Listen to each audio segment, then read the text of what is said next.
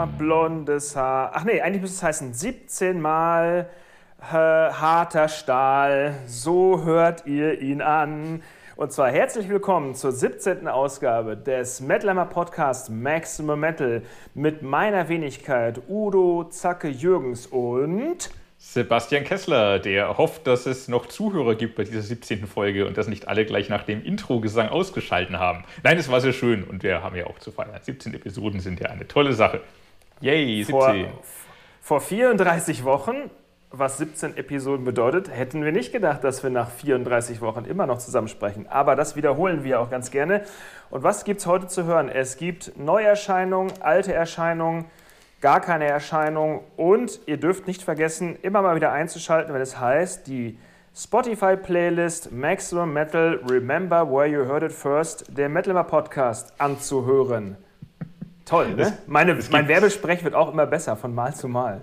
Total. Es geht alles so leicht von den Lippen, der Wahnsinn. Leicht von, von den Lippen. Was nicht so leicht von den Lippen geht, ist die Gästeliste. Wollen wir damit anfangen? Damit Mit wollen wir anfangen, auf jeden Fall. Was nicht so leicht von den Lippen geht, ist die Gästeliste der Blacklist-Veröffentlichung, ähm, die das 30. Jubiläum des Erscheinen des Albums Metallica von Metallica feiern soll. Das ich war ein dich, sehr schöner ich, Satz. Ja. Das ist geil. Ich frage dich, mit dieser Gästeliste wird das eine gute Feier? Ich, ich, ich, ich, droppe mal ein paar Names. Und zwar, äh, wir fangen mal oben an. Miley Cyrus kennen wir vielleicht noch. Dave Gahan von Depeche Mode kennen wir auch. Elton John von Lady Di kennen wir auch. Candle in the Wind, nicht zu vergessen. Chad Smith, Red Hot Chili Peppers, der Schlagzeug, kennen wir auch. Das ist doch der Chad Smith, wenn ich das, das richtig ist, gelesen das habe. Ist, das ist genau der. Cage the Elephant, plus, plus, plus, plus, plus, Rap. Kenn ich nicht. American Folk, Rap, sonstige Artist. Äh, ja. Eine bunte Liste, ja. Äh, immerhin ein bisschen gerockt wird auch. Volbeat sind dabei, The Who sind dabei. Ähm, ja. Ich, ich glaube, äh, ist äh, hier äh, Corey Taylor nicht auch mit einer Coverversion vertreten? Bin mir ja. nicht ganz sicher. Auf jeden Fall, ähm, naja, es sind 53 äh, Artists, Künstler und Künstlerinnen, die sich da Songs des schwarzen Albums annehmen. Wenig Rock, wenig Metal dabei. Ähm, das kann interessant sein, das kann auch ganz furchtbar sein. Ich glaube, also ich glaube, vor allem vielen beinharten Metallern wird bei ganz vielen Versionen das Herz bluten bis stehen bleiben. Ähm, weil ja, Metal wird es nicht. Interessant sein kann es aber. Ein paar Songs sind ja auch schon online gegangen vor Veröffentlichung dieses Albums. Ich glaube, es kommt erst im lass mich nicht lügen, August, September, ist noch ein bisschen am hin, bis dieses... 10, du hast es wieder beschissen recherchiert, wie jedes Mal. Am 10. September erscheint am 10. September erscheint es. Na, ich habe doch gesagt August oder September. Das ist Anfang September genau drin. Wus wusste ich exakt. Wusste ich aber exakt. Es kommt aber 30 Jahre und 5 Wochen, nachdem das Black Album erschien, weil es erschien ja am, am 12.8. Äh, oder vier Wochen, 12.8.1991. Diese etwas äh, wilde Zusammenstellung der Coverversionen erscheint also zu spät. Wir hingegen oh. sind ein bisschen früh dran. Ähm, wir, wir, wir, haben ja auch wieder ein Coverversion-Sampler zum schwarzen Album auf, unsere, auf unserem nächsten Heft, das nächsten Mittwoch erscheint. Wir feiern auch dort 30 Jahre das schwarze Album. Und äh, wie wir es schon vor 10 Jahren gemacht haben, zu 20 Jahren das schwarze Album, wird es ein Tribute-Album geben mit äh, Coverversionen. Darf ich sagen, wer oder darf ich oder willst du? Du darfst sagen, wer. Es überschneidet Weil, sich sogar, ein, ein, ein Song ja. überschneidet sich mit dem The Blacklist-Album. Haben wir sehr gut gemacht. Ja, The Who. Exakt. Und zwar nicht The Who, sondern The Who. The Who. Die Und der Song heißt Heavy Metal Band. Der Song heißt Set But Who. Set But Who. Ja, Set But Who. But it's true. Also The Who das mit freut nicht nur Doctor Who-Fans, ja. Dann haben wir noch äh, Dark Tranquility, My Friend of Misery. Savage mhm. Messiah of Wolf and Man, Die Krupps, The Unforgiven, Firewind, Through the Never, Night Rage, Holier Than Thou, Apokalyptica mit Nothing Else Matters und Sinner, die grandiosen Sinner mit Wherever I May Roam. Eine schöne Zusammenstellung, glaube ich. Eine, ja. Genau, das ist mal eine richtige Party. Nicht hier so eine, wir haben zwar viele Gäste, aber kommt keine Stimmung auf Party. Auf jeden Fall. Also bei uns wird mehr gemettelt, definitiv. Auch wenn die Krupps ein bisschen rausfallen tatsächlich. Ein bisschen rausfallen ist bei einem, so einem Tribute- und Cover-Sampler ja aber auch toll. So, es soll ja auch eine eigene Interpretation sein. Ähm, ja, und bei diesen 53 Blacklist-Artists, ähm, ja, es, es, sind interessante Sachen dabei. Diese Miley Cyrus Cover-Version von, was war es denn? Ich glaube, Nothing Else Matters hat es ja aufgenommen. Das ist ja sogar ganz hübsch, wenn man halt Pop-Rock mag. Das passt schon. Es gab schon deutlich beschissenere Versionen von diesem ich Lied auf jeden Fall. Ja, ich finde es ja, ich find's auch spannend. Ich habe mir ja zur Vorbereitung auf den Podcast den Trailer mhm. angeschaut, der auf metallica.com steht, wo die so alle so innerhalb eines Songs aneinander geschnitten sind. Und nachdem ich den Trailer auch. geschaut habe, habe ich mir gedacht, das reicht mir jetzt aber auch. Ich ja, muss total. jetzt nicht weil ich habe äh, hab also eine Handvoll Songs, die von 53 Leuten und nochmal zum dritten Mal Nothing Else Matters und zum fünften Mal Enter Sandman. Also bitte, ist irgendwie ein bisschen too much. Und, ähm, sage ich mal, will ich mir das auf Vinyl kaufen, muss ich mal 150 Euro dafür hinlegen, was ich gesehen habe. Und die ja. CD kostet 30 Euro, sind glaube ich zweifach, dreifach CD, wie auch immer. Ähm, kommen wir aber mal zum richtigen Black Album. Das kommt ja auch in einer remasterten Version Richtig. raus. Deutlich Und spannender. Da, ja, da wird es deutlich spannender. Da muss man natürlich für das, es gibt verschiedene Versionen und es gibt ein sehr hochpreisiges Deluxe-Box-Set, Werbung an, kostet 250 Euro, so rund, summa summarum. Ähm, ist auch, glaube ich, wenn man es ordert, auf eine Unit per Customer, glaube ich, könnte mhm. sein, weiß ich nicht genau, ich glaube schon. Und es sind drin 14 CDs, 6 Vinyle, 6 DVDs mit also es ist ein Picture-Vinyl dabei, es sind Demos dabei, es ist ein Buch dabei, es sind Litos dabei, es ist ein Laminate dabei, live in Moskau, live in Wembley etc. etc. Das ist schon für den Fan eine fette, genau. äh, eine fette Packung. Dann gibt es noch die Expanded Edition auf drei CDs, Live-Demos etc., kostet ungefähr 30 Morse. Und noch Doppel-LP, normale CD, Kassette, digital, Kostet, also das normale Doppelvinyl kostet so an die 30, 35 Euro. Genau. Auch ein ordentliches Fund schon. Alles remastered und soll ja noch toller klingen als schon das Original. Ich meine, das Original setzt ja immer noch eigentlich vom Sound her so ein bisschen Standards im Gegensatz zu anderen Metallica-Platten da ist wenig zu verbessern, in der Tat, in der Tat. Auf jeden Fall für jeden Geldbeutel was dabei. Und äh, wer schon äh, Kill 'em All, Ride the Lightning, Master of Puppets und Injustice for All in der dicken, dicken Re-Release-Box zu Hause hat, der stellt sich natürlich noch das schwarze Album dazu. Ist ja schön, dass jetzt die Reihe vervollständigt wird. Ob das jetzt mit Load und Reload auch so einen fetten Re-Release geben wird und St. Anger? Mal sehen. Wahrscheinlich nicht. Wahrscheinlich ist die Reihe damit abgeschlossen. Reicht ja auch Sieht dann gut Glaubst aus. du wirklich? Also ich glaube. Glaubst du, es geht weiter mit Load und Reload? Ja, ich meine, hallo, Cash Echt? in. Ca kennst du nicht? Cream, oh, Ca Cash rules, Cash rules everything around me. Ich bin mir ziemlich sicher, es gibt ja auch Fans von Load und Reload. Es sind ja, Total, gute Alben. Ja, total. Es gibt auch Fans von dem Klassikalbum, es gibt Fans von dem Coveralbum. Das kann man alles nochmal machen, auch in der schönen neuen Version, in der Box und sonst was. Das kann man, also vor allen Dingen Load Reload, das könnte ich mir sogar vorstellen, warum macht man das, bringt man das nicht zusammen in eine Box? Das würde das Sinn ergeben. Das würde ja. Sinn ergeben. Und dann kann es natürlich auch irgendwann mal äh, zu Ende sein. St. Anger könnte gut sein, dass sie da nochmal einen Punkt machen wollen, weil das halt so ein anderes Album war, als sie damals jemals gemacht hatten, dass sie da vielleicht trotzdem dann auch noch was Spezielles rausmachen. Da war, danach kam ja dann auch die Phase mit dem Psychotherapeuten und alles, was dazugehört. Mhm. Ich glaube schon, dass man da noch ordentlich was, äh, ich will es jetzt mal nicht zu negativ bewerten, ähm, ausarbeiten kann. Ausarbeiten kann, für die Fans zusammenstellen kann. Es sind ja auch immer spannende Sachen dabei. Also klar, irgendwie 17 CDs mit äh, Demo-Versionen und Live-Aufnahmen und so. Äh, weiß nicht, ob man die alle braucht und jemals hören wird, aber schön für die Sammlung, schön für den Fan, der alles haben mag und will. Und wer weiß, zu einer kommenden St. Anger Box, dann in fünf bis zehn Jahren, vielleicht nehmen Sie auch ein paar Songs nochmal neu auf und richtig auf und schreiben sie mal zu Ende. Das kann ja auch ganz gut werden. Ja, aber du musst mal überlegen, in fünf bis zehn Jahren sind, sind die Jungs, die Jungs, in Anführungsstrichen, die Jungs, von Metallica, ja. sind ja auch dann keine Jungs mehr, da sind es ja schon gestandene Männer. Dann sind sie gestandene Männer in zehn Jahren. aber erstmal feiern wir das 30. Jubiläum auch bei uns im Heft mit einer großen Titelgeschichte. Exakt. Und äh, obendrauf noch äh, die 91 weiteren besten Metal-Alben des Jahres 1991 Also das volle Paket. Plus natürlich auch ein paar aktuelle Themen und äh, weitere Histories. Wie wir es halt immer so machen. Kaufen, kaufen, kaufen. Kaufen, also be bevor ihr euer ganzes Geld für Metallica ausgebt, gebt mal lieber euer ganzes Geld für Metallica bei uns aus. Schön gesagt. Ja. Zu, einem, zu einem Drittel des Preises einer Doppelvinyl gibt es. es. Es lohnt sich auf jeden Fall. Das auf jeden Fall.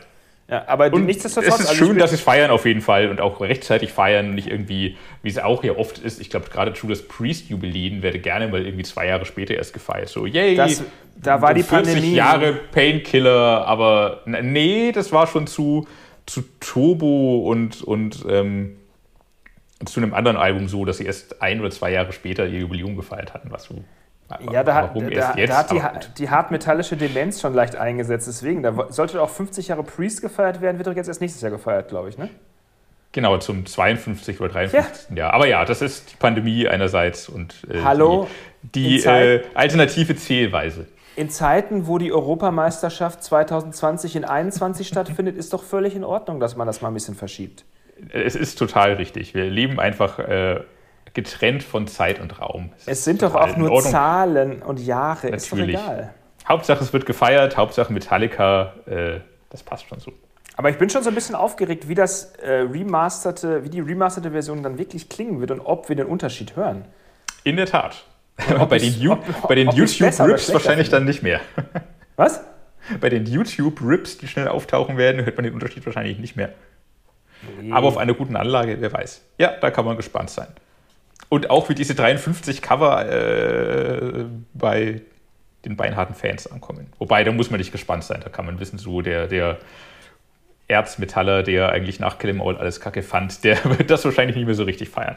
Genau, und remember where you heard it first. Ihr habt alles bei uns zuerst in diesem Podcast gehört. Und wir werden auch ASAP um hier noch ein bisschen bei der englischen Sprache zu bleiben, Songs in unsere Playlist stellen, die ihr auf Open Spotify alle brav anhören dürft.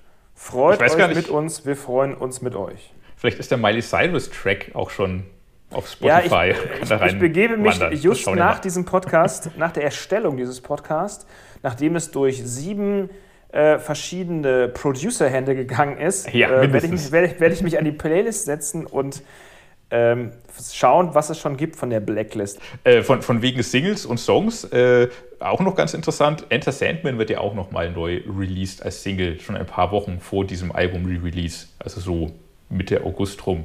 Auch ganz spannend. Vielleicht geht es nochmal auf die Eins. Das wäre toll. Du meinst ohne? Den Song ohne? Den Song ohne? Was? Den Song ohne? ohne? Den Song, Song ohne? Hä? One meinst du doch, oder? Nein, Enter Sandman. Ach, Enter Sandman. Ich habe One verstanden. Ach so, nein. Jetzt Enter verstehe Sandman. ich den Witz. Aber nein, äh, Enter Sandman kommt noch mal ein paar Wochen vor. Auf Enter Sandman auf die 1. Enter, äh, Sandman auf, Enter Sandman auf One. Jetzt äh, ergeben unsere beiden Gespräche auch wieder einen Sinn. Das ist doch schön.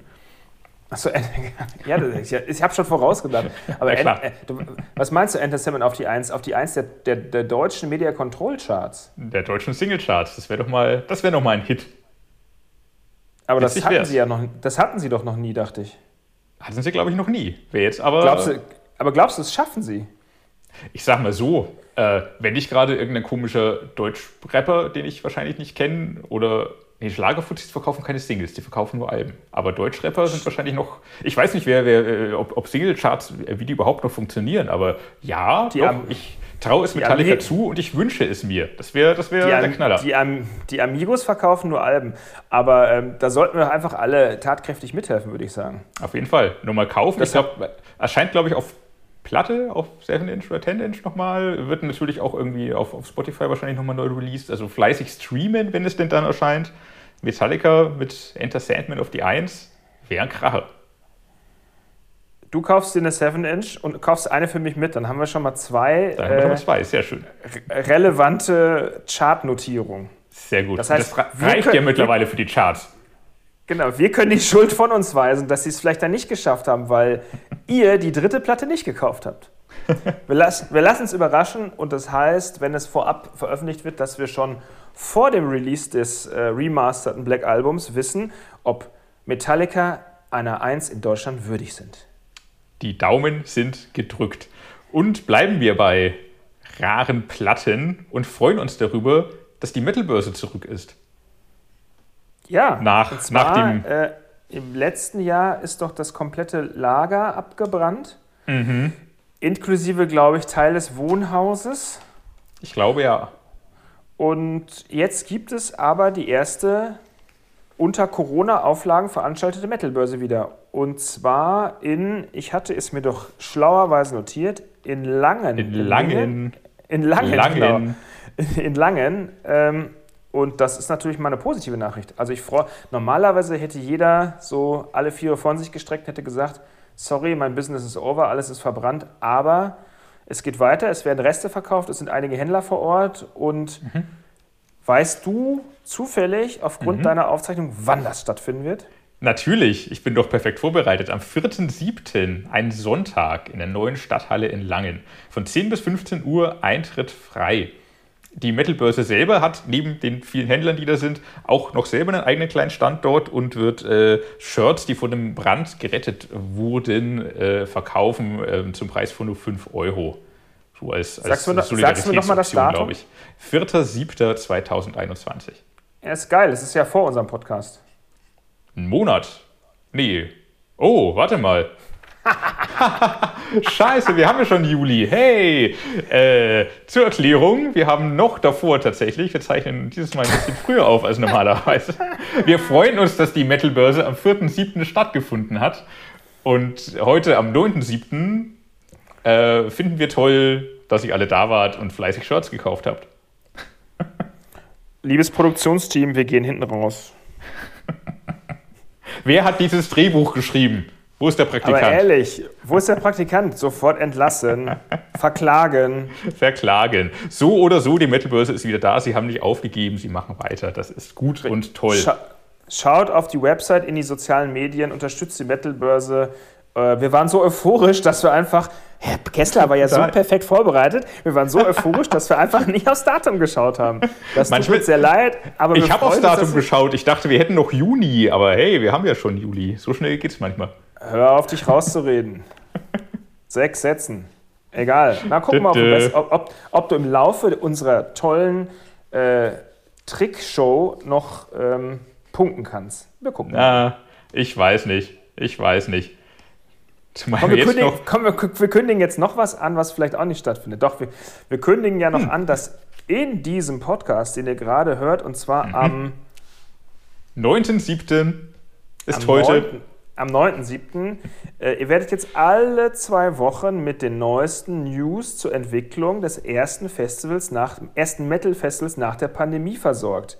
Und zwar, es gibt eine neue Rubrik, die euch die heißesten Infos, den heißesten Scheiß, die größten Entwicklungen zu Bullhead City, dem neuen, der neuen Erfindung der Wackenmacher Thomas Jensen und Holger Hübner, die vom 16. bis zum 18. September auf dem Wackengelände in der Nähe des Wackenwalds stattfinden wird, äh, werdet ihr alles hier hören. Und zwar alles rund um Tickets, was mache ich vor Ort, wie komme ich rein, was wird es kosten, welche Bands wird spielen. Darf ich äh, dabei sein? Habe ich das Licht ausgemacht? Genau, alle zwei Wochen wollen wir uns, äh, wollen wir euch in äh, jeder Folge des Podcasts mit einem Update versorgen. Denn das Spannende ist ja, es ist ein neues Festival und äh, äh es entsteht jetzt erst tatsächlich, während wir sprechen und äh, ist alles eine richtig. super kurzfristige Nummer. Auch die Macher wissen noch nicht so richtig, wie genau sie es aufziehen werden. Wie viele Leute kommen, wie viel Platz haben sie, wie viele Leute können campen wie genau läuft das mit den Tickets, An- und Abreise, die Stände vor Ort, äh, was kann nicht geboten werden? Das sind alles Sachen, die müssen jetzt aufgrund der Pandemie sehr kurzfristig und auf dem Weg dahin entschieden werden. Also gibt es tatsächlich ständig irgendwie was Neues zu entdecken, was Neues zu besprechen. Und Sie, Sie wissen noch nicht mal, dass, dass ein Festival stattfindet, aber wir wissen es. Haha, wir äh, haben Ihnen das gesagt, genau. Ja.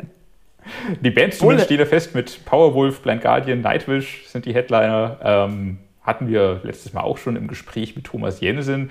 Ähm, heute gibt es das erste der zwei wöchentlichen Updates demnach. Das will ich schwer hoffen. Ja, genau. Und zwar hat äh, Kollege und Volontär Raphael Siems äh, nachgefragt, wie denn der aktuelle Stand ist. Und das hören wir uns jetzt mal an. The Road to Bullhead City. Unter diesem Motto wollen wir in unserem Podcast von nun an alle zwei Wochen ein Update geben über das Festival, das schon dieses Jahr anstelle des Wacken Open Airs stattfinden soll, nämlich das Bullhead City Festival.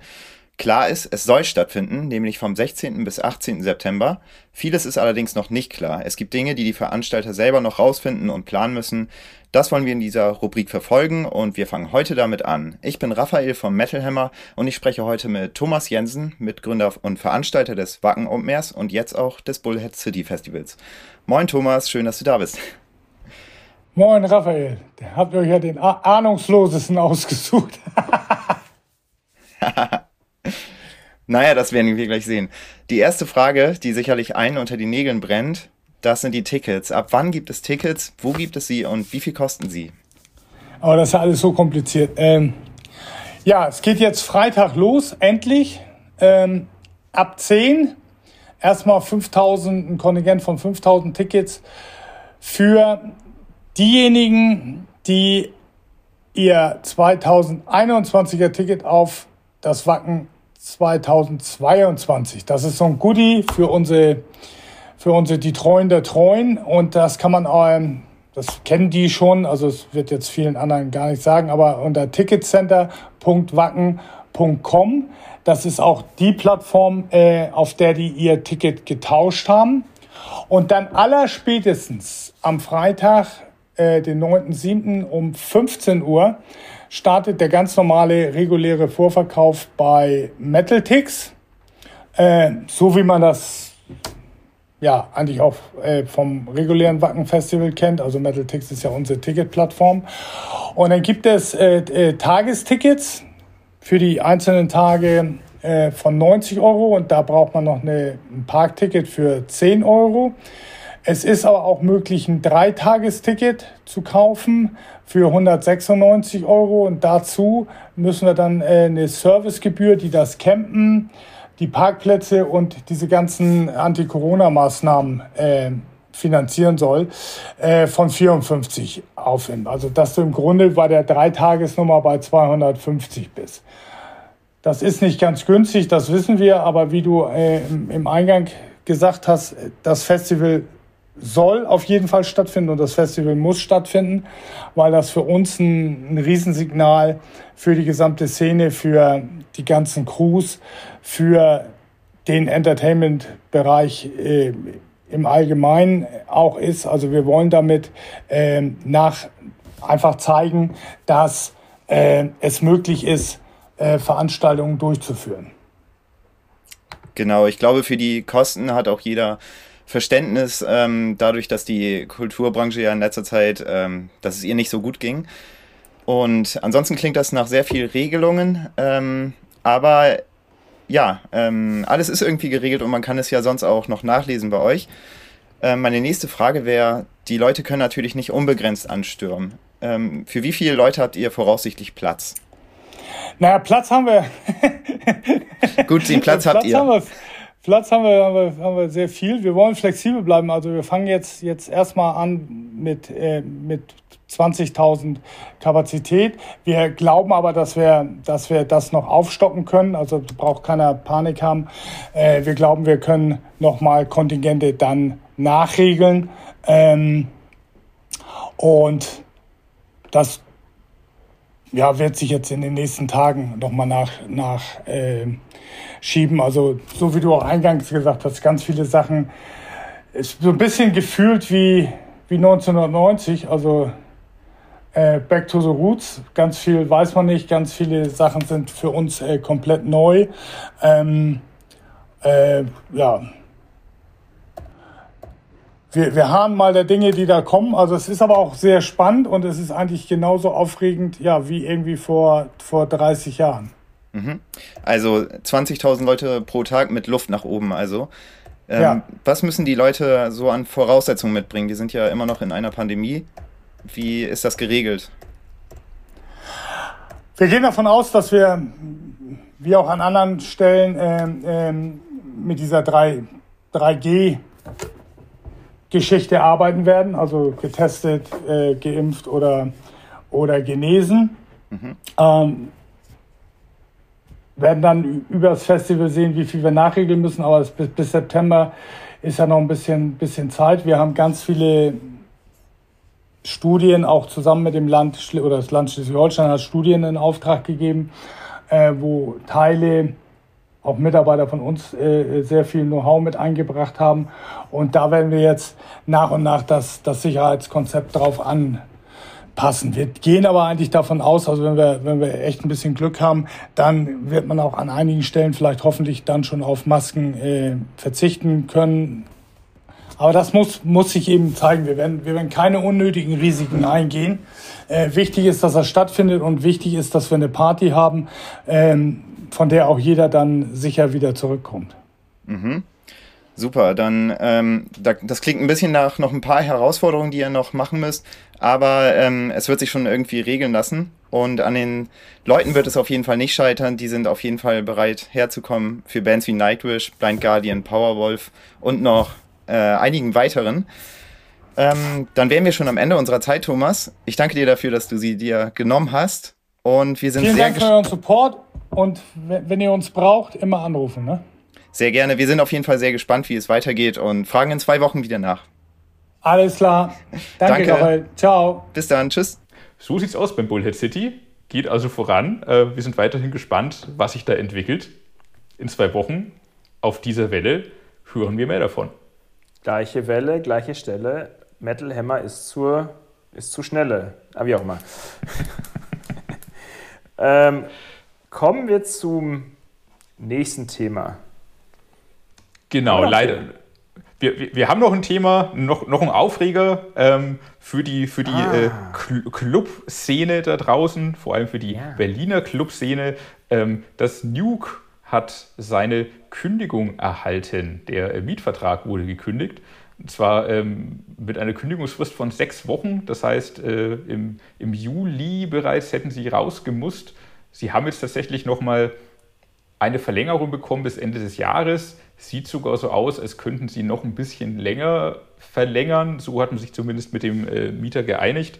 Trotzdem ist das super mies. Der Club hat sich äh, durch die Pandemie gerettet, war jetzt äh, drauf und dran, langsam wieder die Türen zu öffnen und äh, ja, kriegt dann so eine super kurzfristige Kündigung vor die Latz geknallt, weil selbstverständlich, wie überall in Berlin, ähm, Büros und äh, hier Shared Offices, wie heißt es denn? Ich kenne nur äh, Luxussanierung und Mieterhöhung ja, ja, äh, teure Büros und, und, und, und so Shared Spaces sollen da rein. Und äh, wie, wie überall in Berlin kein Platz mehr für Kultur, alles muss raus. Immerhin gibt es noch den kleinen Aufschub. Der Club äh, kann sich einen neuen Standort in Berlin suchen, wo auch immer da noch Platz ist, weil es wird ja leider alles mit Büros und äh, Luxuswohnungen äh, zugebaut was genau die Sachen sind, die man eigentlich nicht mehr braucht. Man braucht bezahlbaren Wohnraum, man braucht Platz für Kultur. Äh, selbst die, die Kulturbrauerei, die wir ja auch kennen, äh, die Metal Hammer Awards fanden dort immer statt. Selbst da gibt es ja Gerüchte, dass äh, da die äh, Kultureinrichtungen mittelfristig raus müssen, weil Büros und Wohnungen rein sollen. Das wäre ganz schön mies, weil was macht denn Berlin oder was macht eine Stadt überhaupt liebenswert? Es ist die Kultur, es sind die Clubs, es sind die Konzertlocations die sich jetzt alle durch die Pandemie gerettet haben und das soll jetzt irgendwie alles kaputt gemacht werden. Doppelt mies, weil man vielleicht die Clubs selber noch unterstützt hat durch Spenden, damit sie durchhalten. Am Ende macht der Vermieter dann trotzdem zu und hat sich irgendwie, äh, damit hat man nicht den Club unterstützt, sondern einfach nur den Vermieter irgendwie weiter die Tasche gefüllt. Das ist super mies und dagegen muss was getan werden. Ich rufe die Politik auf, aktiv zu werden. Aber ist es denn, äh, kann denn der New Club noch Rechtsmittel einlegen gegen die Kündigung? Weiß man das? Wohl nicht. Ähm, hm. das New hieß ja davor noch K17. Ähm, 2014, glaube ich, haben sie sich umbenannt in, in Nuke und auch einen neuen Betreiber bekommen. Und äh, im Rahmen dessen äh, gab es da wohl auch den neuen Mietvertrag und da standen dann halt sechs Wochen Kündigungsfrist drin. Also rechtens ist das alles, auch wenn ich mir sechs Wochen Kündigungsfrist nicht als rechtsgültig vorstellen kann, aber ich bin auch kein Jurist. Ist ja wohl alles safe, aber trotzdem, sie haben sich, ähm, sie haben das schnell öffentlich gemacht in einem äh, sehr rührenden YouTube-Video tatsächlich unter Tränen die Kündigung verkündet.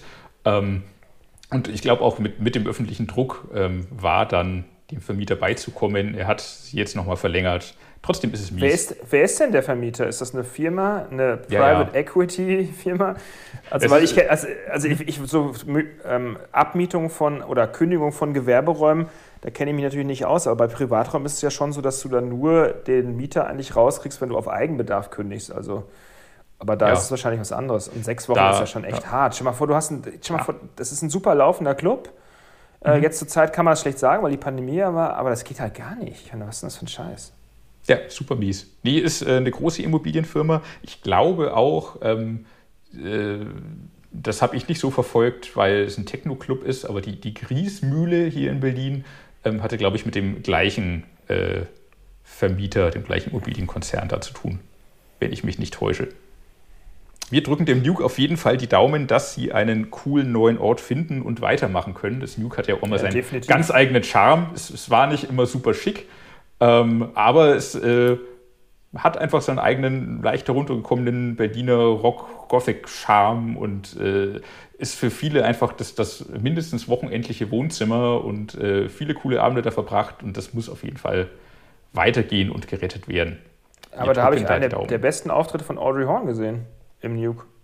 Damals Im noch K17, glaube ich. Mhm. Mit zwei Tänzerinnen in rosa T-Shirts. War ich da dabei? Daran erinnere ich mich nicht. Das ist schön. Weiß das klingt nicht. gut. War, warst du schon geboren? Ah, vielleicht nicht. Zwei Die, Tänzer, die, die Tänzerinnen in rosa T-Shirts waren auch redaktionsbekannt. Ich glaube, das war eine Wette mit der Band. Ah, ich habe das, das war im K17, das wusste ich nicht. Ich habe nur, glaube ich, Das- Fotos oder Videoaufnahmen davon gesehen. War im K17. Das ist ja großartig. Legendäre Abende wurden dort vollzogen. Auf jeden Fall.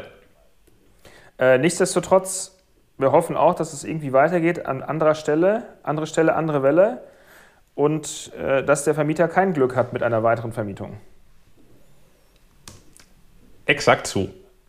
Wo es So auf jeden ungefähr. Fall weitergeht, ist in den Plattenläden, um diesen Dreh zu versuchen zu bekommen von diesem unschönen Thema zu einem schöneren. Das, aber, aber Dreh mit, in Bezug auf Plattenläden ist doch toll, weil die Platte dreht sich ja auch. Die Platte Uh, dreht sich auch. Die Älteren unter uns erinnern sich, Was eine Platte ist? was eine Platte ist oder auch eine CD. Eine Schallplatte. Mhm, So eine heißt es ja genau. Eine Vinylschallplatte. Oder auch eine Plastikschallplatte. Das ist nicht so schön. Ja, oder Scheller kennst du auch noch vielleicht, oder? Das Scheller kenne ich auch. Äh, kenne ich. Habe ich jetzt nicht zu Hause. Ich weiß auch gar nicht, ob meine Eltern sowas hatten. Aber Scheller kenne ich noch, ja. Zerbricht, wenn es runterfällt, läuft auf 78 Umdrehungen. Ich glaube, ich glaub, bei meiner Oma stand sowas noch. Oma ist die Beste. So, ja Oma genau, ist da geht's Beste, weiter. Auf Lass jeden uns, Fall. Komm, lass uns doch jetzt mal hier die nächsten sieben Bands mal äh, kurz alle fertig machen und dann. Genau, die, die Alben dieser und der nächsten Woche. Es erscheint jetzt gar nicht mehr so super viel gerade. So, letzte Woche hatten wir noch das, das Luxusproblem, dass viel zu viel erschienen ist. Diesmal, glaube ich, kriegen wir es gut durch, die wichtigsten Releases. Heute am 9.7. erscheint zum Beispiel das neue Album von Cambrium. Synthetic Era heißt es. Äh, Melodic Death Metal aus deutschen Landen. Äh, man kennt Cambrium mit äh, Sicherheit. Ähm, normalerweise sind sie eher orchestral unterwegs, auf dem letzten Album auch schön mit, mit äh, dicken Chören, ähm, hatten so, so mystische Themen, Maya und Azteken waren da ganz vorne mit dabei. Davon haben sie sich jetzt auf dem neuen Album komplett verabschiedet. Ähm, besingen eine dystopische Zukunft und äh, haben sich auch musikalisch entsprechend äh, gewandelt. Weniger Orchester, weniger Chöre, dafür mehr Synthwave und Elektro. Das ist anders, das ist stark gemacht. Das wird nicht jedem Fan gefallen, vor allem den Oldschoolern, die nicht so auf Elektro- und Synthwave-Klänge stehen. Aber es ist echt schön integriert, es ist mit tollen Melodien, schönen Ohrwürmern gemacht. Es ist jetzt nicht jeder Song der super zwingende Hit, aber es ist echt grundsolide mit viel detailverliebter Arbeit und äh, äh, guter Melodic Death Metal aus deutschen Landen. Den Oldschoolern gefiel auch kein St. Anger, muss man dazu nochmal sagen, um bei Metallica zu bleiben. Aber ich muss zu Cambrium ja sagen, das ist immer so eine Band, immer wenn ein neues Album kommt, dann höre ich die gerne an. Und dann habe ich sie wieder nicht auf dem Schirm. Ich sollte mich vielleicht mal ein bisschen mehr um dieses Thema kümmern. Aber äh, ich, dem, was du sagst, bleibt nicht ganz so viel hinzuzufügen, weil ich auch finde, dass es für eine deutsche Band echt wirklich Respekt gut gemacht ist. Die klaren Passagen ähm, finde ich schön in Szene gesetzt, es ist ordentlich stimmungsvoll, was auch mhm. aufgrund dieser, dieses äh, vermehrten Synthesizer-Einsatzes zurückzuführen ist, meiner Meinung nach. Und immer, es gibt immer so einen leichten schwedischen Unterton in allen Songs, in allem, was sie so ein mhm. bisschen machen. Also ich höre ich mal so ein bisschen Schwedisch raus, ein bisschen was äh, Oldschooliges, aber dann auch wieder transportiert so in die für die Zukunft. Also es ist so, man, man merkt, dass sie bewusst nicht auf der Stelle stehen bleiben wollen, auf dem, was sie früher gemacht haben. Also dass sie da nicht irgendwie drauf rumrennen wollen, sondern sich entwickeln wollen und auch in Kauf nehmen, dass das halt Leute nicht gut finden. Ich muss ganz ehrlich sagen, gefällt mir sehr gut. Ähm, deutsche Band auf jeden Fall anhören, wenn man auf Melodic, Epic, Death mit Synthesizern so steht und auch, ähm, äh, ein, jetzt muss ich blöd fragen, es sind zwei Sänger oder ist es ein Sänger? Es sind zwei Sänger. Es sind zwei Sänger, ne? Habe ja. ich doch, also dann, ja. genau, mit zwei Sängern, die beide in dem, was sie tun, wirklich mh, mm, das so an, nicht an ihre Grenzen gehen, aber so das, das Maximalste rausholen. So, Punkt. Ja. Schön gesagt. Ja. Die synthetische Ära ist hiermit eingeleitet. Genau. Und äh, bei starken Sängern bleiben wir. Laurel Luhimo. Wieso? Ich dachte, wir kommen jetzt schon. Wieso? Ich dachte, wir kommen jetzt schon zum Mayhem. Nein. die, diese starken Sänger stehen später an. Äh, können wir auch. Ich hätte jetzt auf äh, Laurel Luhimo umgeschwenkt. Ähm, Genau, zwei Sängerinnen, von denen ihr mindestens eine kennt. Luhimo ist natürlich Nora Luhimo von Battle Beast, die bei diesem äh, neuen Projekt mitsingt. Äh, Laurenne ist äh, netter Laurenne. Wahrscheinlich spricht man es in Wahrheit Lauren aus. Ich bin mir nicht ganz sicher. Sie kommt von der Band Smackbound. War mir vorher jetzt nicht so geläufig, aber Battle Beast zumindest kennt man. Ähm, beides starke Sängerinnen. Das letzte Battle Beast Album war ja eher so ein bisschen handsam. Ähm, hier geht es zum Teil sogar wieder ein bisschen wilder zu. Ähm, den Song Bitchfire lege ich da ans Herz. Da geht die Band voll Judas Priest, super Song, äh, ein kleiner Heavy Metal Sommerhit tatsächlich. Zwischendurch geht das Album auch wieder ein bisschen sehr in die AOR-Richtung mit super soften Keyboards. Da wird es manchmal so ein bisschen, ja, nölig. Ähm, aber oft genug ist es äh, rockig und ruppig genug, macht Spaß. Ähm, Nora, immer eine super Sängerin, hört man sich gerne an und freut sich dabei auf das nächste, hoffentlich auch wieder ein bisschen wildere Battle Beast Album. Herr Zahn verzieht das Gesicht, während ich spreche. Ich hoffe, ich habe nichts zwischen den Zähnen. Das Grauen hat einen Namen. nee, das ist, das ist vielleicht ein bisschen zu hart, aber ähm, ich war ja so ein bisschen schockiert von der optischen Erscheinung. Sie sahen aus wie so Aztekengöttinnen, irgendwie leicht verkleidet, als würden sie, also als, als wären sie Aztekengöttinnen, die auf dem Weg zur, zur Horror Night sind. Also, es, also das, was ist da los? also es ist ja kein Covershooting für die Gala. Äh, das sieht irgendwie, also das, sieht, das hat mich so ein bisschen abgeschreckt. Dann mhm. den Song, den du auch genannt hast, Bitchfire, habe ich mir angehört. Ja, Painkiller von Judas Priest kenne ich schon, ist auch cooler. Und sie sind, also sie sind, wenn sie wollen, gute Sängerinnen. Manchmal werden sie einfach an ihre Grenzen geführt, weil sie dann anfangen rumzuknödeln, was gar nicht geht.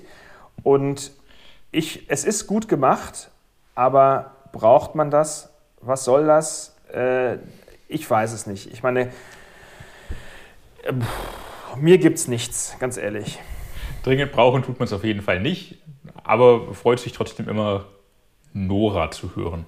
Geht mir zumindest so. Laurenne, Lauhimo, ich meine, das kann man auch schon gar nicht aussprechen. Ja, der, der Name ist jetzt nicht so richtig zukunftsträchtig, wie das ganze Projekt wahrscheinlich auch nicht. Ja, auch eher so ein es ist ja auch nur ein Corona-Zeitvertrieb. Exakt. Zum, zum Glück. Leute, hört es euch an und dann entscheidet selbst, ob ihr lieber dann doch Priest hört. Mit Oder Säng mit, Säng mit, mit Sänger. Battle Priest. Battle Priest, das wäre mal ein cooler Name gewesen. Saint Sänger. Gibt es das nicht schon? Battle Priest? Wenn nicht. Saint Sänger. Saint Sänger, das ist deine Coverband. Battle Priest mit dem Saint Sänger. Wie auch immer, ja. Sänger, Sänger gibt es auch ganz viele auf der neuen Mayhem EP mit dem erneut sehr eingängigen Namen Atavistic Black Disorder Schrägstrich Kommando. Ja, Kommando mit einem M, glaube ich, oder? Mit einem M? Weiß ich nicht genau. Also ich glaube, ich hatte irgendwie im, im Querlesen Atavistic Black Disorder Kommando, okay. äh, eine EP in Anführungsstrichen, mhm. entstanden aus Pandemiefrust, weil keine Tour, keine Shows, äh, wir können das Album nicht bespielen, Mouais. Aber ähm, im Endeffekt, äh, wie heißt der Song? Vokes ab Alter, der als vorab jetzt rauskam? Oder wo? Ja, ne? Ja, glaube ich. Ein, ein, ein bissiger, scharfkantiger, schöner, von Hellhammer in Szene getrommelter und von Attila gesungener ordentlicher Black Metal Song, also richtig, wie ihr euch das vorstellt, qualitativ 1A. Und das Spannende an dieser EP sind ja eigentlich auch die Coverversionen, die, mhm. Warum Mayhem auch immer, sich die ausgesucht haben. Aber weil sie alte Punks sind. Weil sie können. Und ich finde es einfach geil. Und da muss ich äh, sagen, äh, Dead Kennedys mit Hell Nation, also nicht der beste Dead Kennedys Song, aber ein geiler Song, natürlich, weil jeder Song von Dead Kennedys geil ist, äh, wo Maniac am Gesang zu hören ist, der, warum auch immer, mit Attila zusammen auf dieser EP äh, zu hören ist. Dann gibt es äh, von Ramones den Song Commando. Dann Rudimentary, Rudimentary Peony mit dem Song Only Death. Und äh, Einige haben es äh, schon online falsch geschrieben. Die Band heißt nicht Discharge, die heißt Discharge immer noch. Discharge. Ähm, Was kann man da Song falsch heißt, schreiben? Man kann Discharged mit ED am Ende so. schreiben. Ja, okay. Haben, haben einige Trottel im Internet gemacht, aber äh, ist falsch.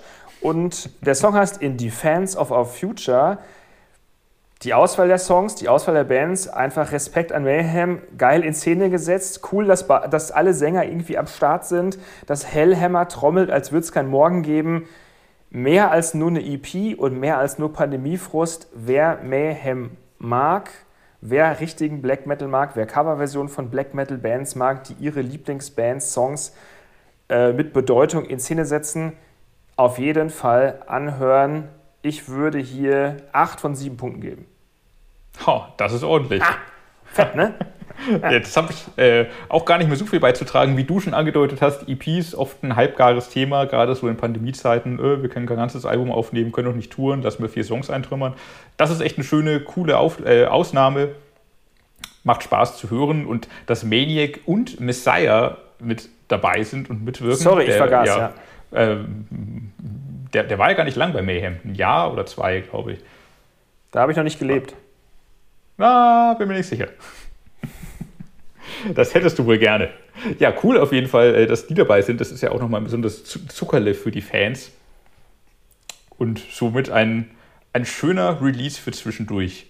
Ja, dass sich alle so gut, also im Black Metal müssen sich doch alle hassen, dass sich alle so gut verstehen und miteinander und so. Das ist für mich völlig neu. ja, äh, Mayhem funktionieren durch Hass. Sie hassen sich gegenseitig und darum wird es so gut. Genau, so sieht's aus. Ja, so äh, sieht's aus. Weitere, apropos Hass. Apropos Hass. Nightcrowned mit dem Album. Ich glaube, es ist in deiner Liste noch falsch geschrieben. Ich bitte um Entschuldigung, Herr Zahn. Das Album heißt Hädernpferd. Mit einem D das, an dritter Stelle. Das habe ich mir schon gedacht, weil auf der Suche nach Hähnpferd habe ich keine Bedeutung gefunden. Bei Hähnpferd aber auch nicht. Du wirst mir bestimmt jetzt sagen, was Hähnpferd heißt. Äh, rede du noch 30 Sekunden weiter, dann kann ich es dir vielleicht sagen.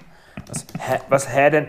Der, der Song, also der Vorab-Song, der rausgekommen ist, der sich dann wahrscheinlich auch auf unserer Playlist, äh, Maximum Metal, die Metal Immer Podcast Playlist auf Open Spotify, Remember Where You Heard It First. Der Song heißt. Pferdrad?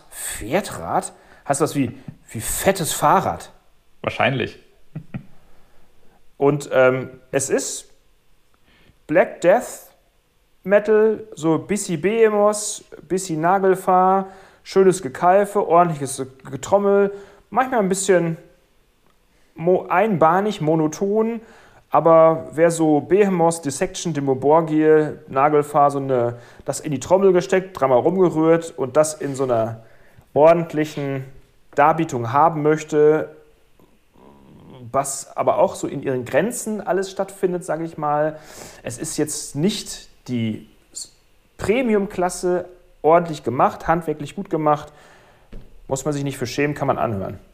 Genau, nicht, nicht spektakulär, aber gutes Genre-Material genau. auf jeden Fall. Das äh, zweite Definitiv. Album auch der Band erst. Ähm, und Hädern fährt übrigens, wie wir alle wissen, heißt Dahinscheiden, Abberufung, Ableben. Ah, ich wollte es gerade sagen, da kommst du mir dazwischen. Und äh, hinzu kommt noch, ist der, es ist ja auch so eine Mini, es, es ist nicht sogar so eine Mini-All-Star-Band, weil da der Schlagzeuger von Dark Funeral mit am Start ist, etc. und so. Ist das so? Das, das hatte ich, äh, da bin ich während meiner Recherche nicht drauf gestolpert. Ja, weil du wieder nicht recherchiert hast. Das ist ja so nicht richtig. So, und das waren doch schon die Releases des heutigen Tages. Oder bin ich komplett. Also das die Releases, die, die, wir uns rausgesucht haben, über die wir hier äh, außerordentlich sprechen wollen. Es erscheint ja immer unglaublich viel in Wahrheit. Wir machen immer einen, einen, einen kleinen. Äh, wir ziehen uns die wichtigsten heraus, zu denen wir was zu sagen haben. Auch. Und ja, das waren ja, wir, dann diese, genau.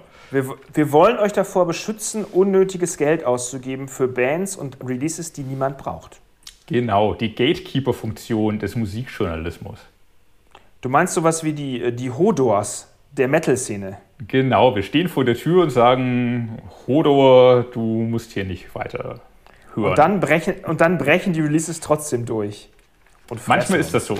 Manchmal ist das so.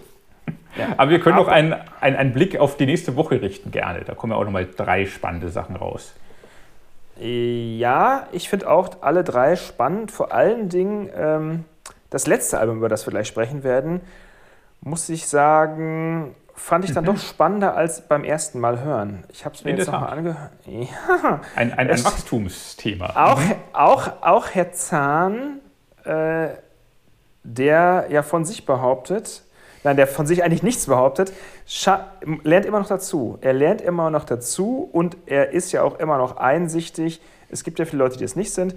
Der ist immer noch einsichtig und gibt dann auch zu, wenn er mal vielleicht sogar falsch gelegen hat. Ich weiß auch gar nicht, wie ich die Band benotet habe. Ah, ich glaube nicht das gut. Ich glaube, du hattest im Soundtrack drei Punkte gezückt. Richtig, Daher, das würde ich jetzt nicht mehr tun. Das, das ist schön. Wir wollen, wollen wir dann doch mit denen anfangen einfach, jetzt wo wir schon quasi Times im Thema Grace? sind. Genau, mit Times also, of Grace. Ja. Genau, wir, wir, wir, wir, reden über die Band Times of Grace und zwar ist das die Band von Adam Dudkiewicz und Jesse D. Leach, ehemals Killswitch, also zumindest Jesse D. Leach. Und das, das Album heißt Songs of Loss and Separation.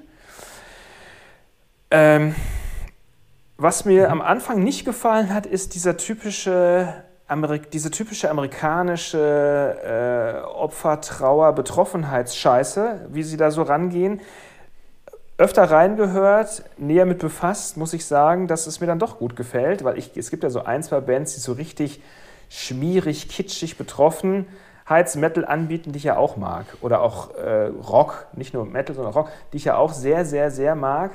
Ähm, erzähle ich euch vielleicht in einem anderen Podcast nochmal. Oder wenn ich sie auf die Playlist haben will, dann muss ich es jetzt sagen, ne? In der Tat. Sag sie. Also, Three Doors Down zum Beispiel.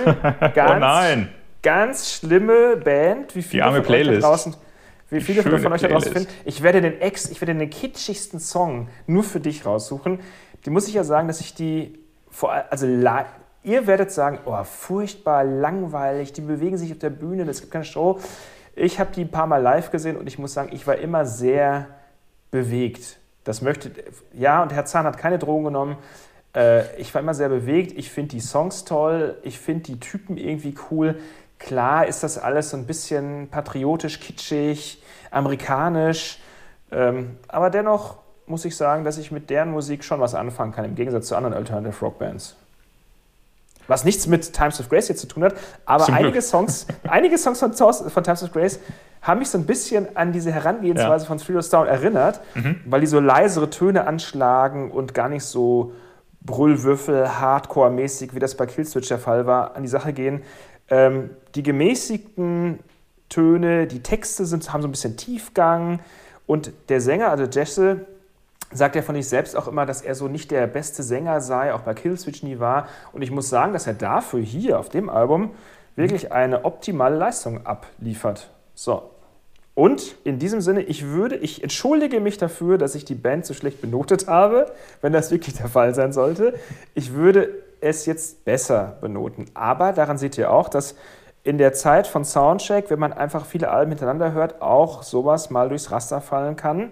Sollte es natürlich nicht, auch durchs Raster fallen kann. Und ich gebe offen ehrlich zu, dass mir das passiert ist.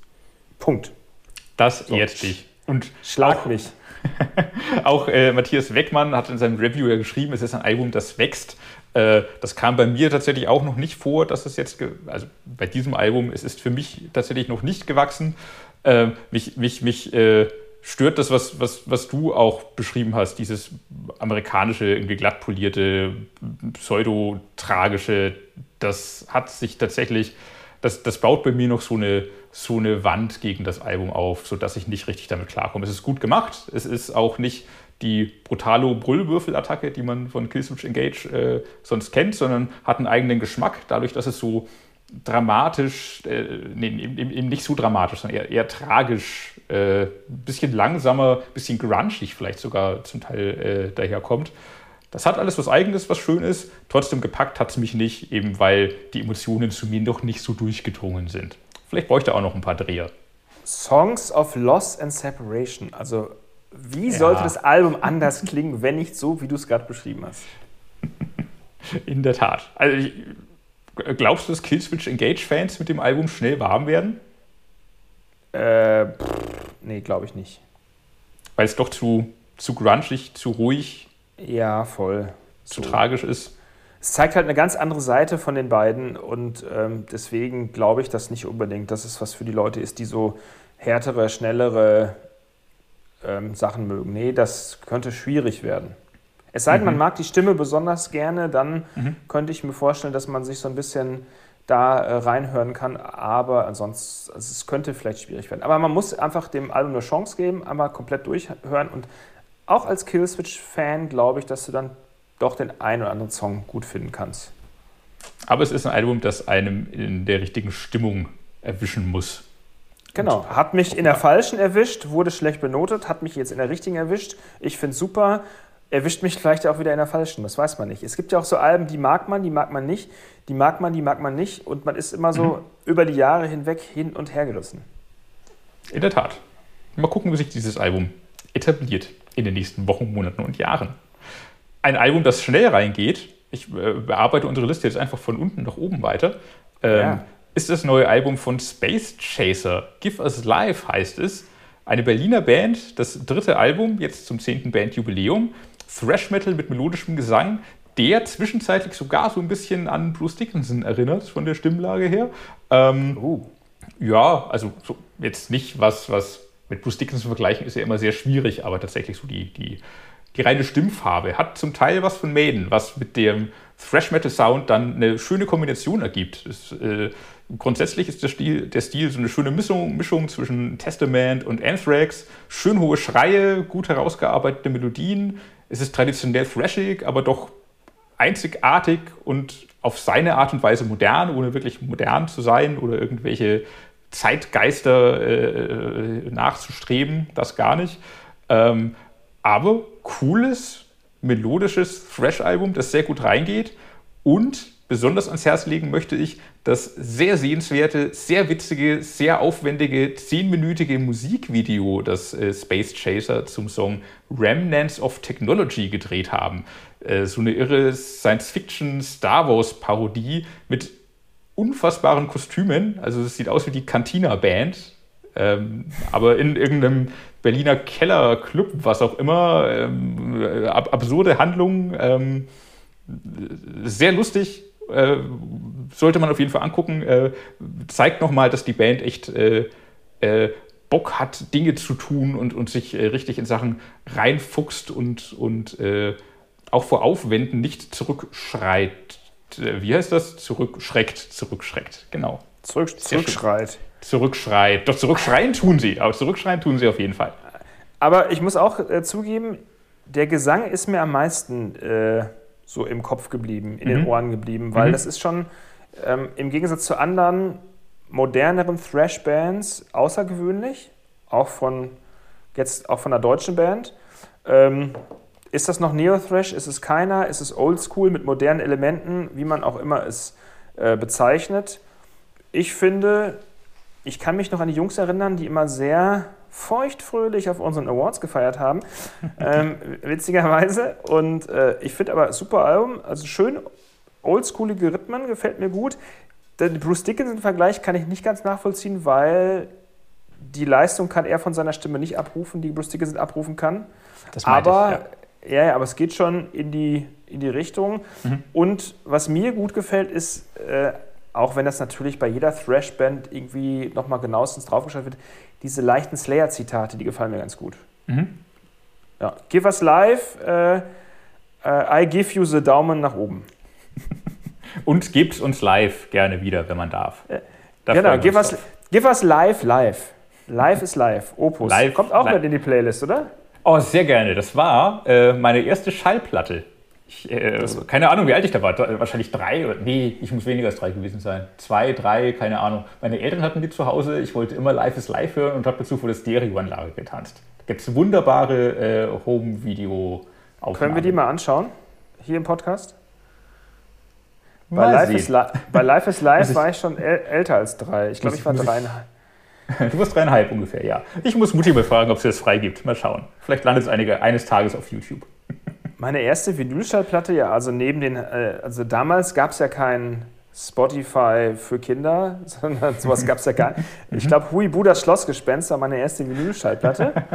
Und meine erste so richtig selbst gekaufte war Hilfe Otto kommt. Ach, schön. Ja, da war ich sehr stolz drauf. Und zwar im, im Karstadt. Äh, in, Im Karstadt habe ich die gekauft für, lasst mich jetzt nicht lügen, Leute, ich würde sagen 18 D-Mark 95. Müsste ich mal draufschauen in meiner hm. Sammlung. Weil die Platte habe ich natürlich noch. Toll. Hilfe Otto kommt. Otto, ein begnadeter, wenn nicht der beste deutsche Comedian schlechthin. Auf jeden ja, Fall. Mit Otto macht man nichts verkehrt. Mit Otto kann man gar nichts verkehrt machen. ähm, Nichtsdestotrotz. Wo war auch nichts verkehrt, auch Apropos, nichts verkehrt genau, machen. Auch super Überleitung. Auch nichts verkehrt machen kann man mit der Playlist. Nein, ach so. weiter.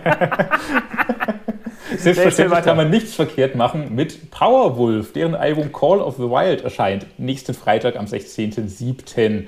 Ähm, nichts verkehrt machen, weil einerseits man weiß, was man bekommt. Powerwolf liefern einfach ab, haben ihren Stil gefunden, haben ihren Sound gefunden, klar Trotzdem gibt es auf jedem Album und vor allem jetzt auf diesem, finde ich, immer wieder diese, diese kleinen, äh, kleinen neuen Elemente oder Varianten, die sie reinbringen. Ähm, auf dem Album jetzt irgendwie mehr Chöre, mehr Orchester. Ähm, in ähm, Dancing with the Dead haben sie auch dieses schön, schöne Synthi-Teil. Inhaltlich haben sie vor allem was gedreht, was ich sehr schön finde. So, sie sind mehr auf Werwolf-Mythen tatsächlich eingegangen, haben so ein bisschen mehr, mehr Fleisch auf einigen Texten Glaubenskraft, ähm, epischer Song, äh, hat einen ernsten Hintergrund, beschäftigt sich nämlich mit äh, sexuellem Missbrauch äh, der katholischen Kirche im Powerwolf-Stil. Man kann also auch einfach nur die Faust dazu recken und Glaubenskraft mitsingen. Ähm, hat aber einen ernsten Hintergrund, den man da auch ziemlich deutlich raushört, finde ich, aus dem deutschen Text, den der Song hat. Äh, haben also auch ein bisschen, bisschen äh, variiert, was gedreht, vor allem aber halt wieder unfassbare Hymnen geschrieben, die, also, die sie halt so gefühlt einfach aus dem Ärmel schütteln. So, jeder Song davon ist gemacht, um live auf der Bühne gespielt zu werden und ein kommender Live-Hit. Ja, würde ich auch alles so unter, unterstreichen. War, man ist ja immer so ein bisschen, also wenn eine Band so wie Powerwolf schon einen gewissen Status erreicht hat, hat man immer so ein bisschen Angst vor dem nächsten Album, aber mhm die Angst können wir euch alle nehmen. Sie erfüllen genau das, was ihr erwartet. Äh, hinzu kommt noch, und äh, das musst du, da musst du mich vielleicht korrigieren, es gibt eine Limited Edition oder ist die extra mhm. Bonus-CD sowieso dabei? Nee, das ist schon äh, Limited oder Special Edition. Äh, genau, ja. und da sind ja Gäste wie Johann Heck und Alyssa ja. White Blues und so zu hören auf Neuinterpretation und Neuinterpretation älterer Powerwolf-Songs, also sprich, die Stimme wird neu interpretiert. Genau. Und das ist, das ist auch eine wirklich sehr coole Idee. Wir hatten ja auch Song, den Song mit Alyssa bei uns auf der Metal Hammer CD. Wirklich coole, coole CD, coole Idee, äh, sowas zu machen. Dann, wie Herr Kessler schon sagte, die, ein, eine Hymne nach der anderen, Texte mit Tiefgang, tolle Videos. Äh, ja, sie sehen cool aus. Sie setzen, das muss ich jetzt anbringen, sie setzen Frisurenstandards im Heavy Metal und, und äh, also kann man nicht meckern dafür, dass die Jungs aus dem, aus dem Saarland kommen sie, ne? Ja. Die Jungs aus dem Saarland, die haben es meiner Meinung nach geschafft und sind auch äh, zu Recht, waren die bei uns zwar mal Headliner bei Metal Hammer Paradise, dann werden sie jetzt als Headliner bei Bullhead City spielen. Ähm, gehören genau dorthin, wo sie sich den langen Weg hin erarbeitet haben. Und Call of the Wild ist äh, ein wirklicher Ruf der Wildnis. Ganz genau, sehr schön gesagt. Und ich glaube, zur Feier des Album-Releases und äh, unserer schönes, äh, schöner, schöner Titelgeschichte und der CD-Beilage, die wir hatten, feiern wir das Thema Powerwolf doch einfach, indem wir, wir hatten es vor zwei Ausgaben schon mal, ja, hören wir einfach nochmal rein in ein weiteres Exzerpt aus dem Interview, das äh, wir geführt haben mit der Band zu unserer Titelgeschichte und lassen uns in diesem Teil etwas über die Songs des Albums erzählen und die Hintergründe, nachdem ihr die Lieder jetzt ja auch bald auf Spotify und auf CD und auf Vinyl zu Hause hören könnt. Hier kommen die Hintergründe dazu. Du musst noch ganz kurz sagen, wer denn dein Interviewpartner war. Ach Gott, ja natürlich. Das wäre sonst äh, natürlich äh, äußerst äh, unhöflich gewesen. Äh, Interviewpartner Matthew Gray Wolf und Falk Maria Schlegel von Powerwolf. Und bitte.